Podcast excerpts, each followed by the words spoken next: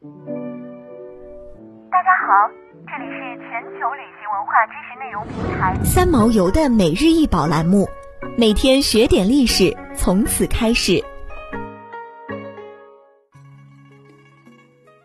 每天学点历史，从每日一宝开始。今天给大家分享的是清文竹刻缠枝莲壁屏。这件壁屏通常三十三点六厘米，屏最宽八点一厘米。屏壁下部是木雕座托，中间竹刻花瓶，上部为青玉、白玉、玛瑙等珍贵材质制成的折枝花卉，现收藏于南京博物院。竹刻又称为竹雕。是在竹制的器物上雕刻多种装饰纹样、文字，或单独利用竹子的某一部分雕制成陈设摆件的艺术创作。它开始于六朝，明清时期竹雕工艺发展已十分精湛，远超前朝。表现技法丰富，浅刻、深浅浮雕、透雕、圆雕的技法并用，深受宫廷与民间喜爱。这件壁瓶中的缠枝莲就运用了浅浮雕的技法。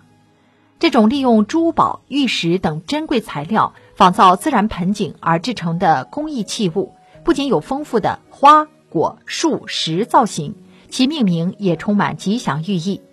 清代仿生盆景的制作水平和数量皆为历代之最，耗费工本，富丽夺目，主要集中在国力鼎盛的康熙、雍正、乾隆三朝，尤其是雍正、乾隆二帝对器具制作表现出巨大的热情。清宫盆景由景、盆、座三要素构成，此类盆钵主要出自御窑厂，其他多来自造办处，用料奢华、精美绝伦。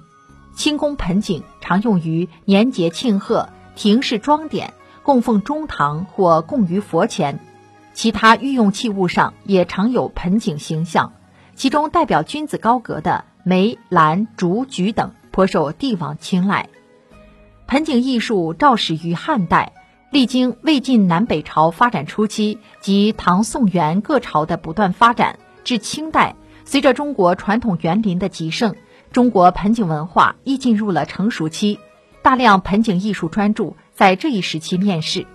清代以来，盆景文化已深入生活的方方面面，无论是山石还是植物盆景，已不再是宫廷或文人雅士的独享。而成为家家户户陈设中必不可少之物，盆景集自然与园林之妙，与庭院民宅相称，装饰居室。一花一世界，一叶一菩提。盆景是微观的园林，园林是自然山水的浓缩。透过盆景这一小小的隔窗，可赞古人非凡的创造力和丰富的想象力，亦可深思中国盆景文化甚至是园林文化的发展及精神内涵。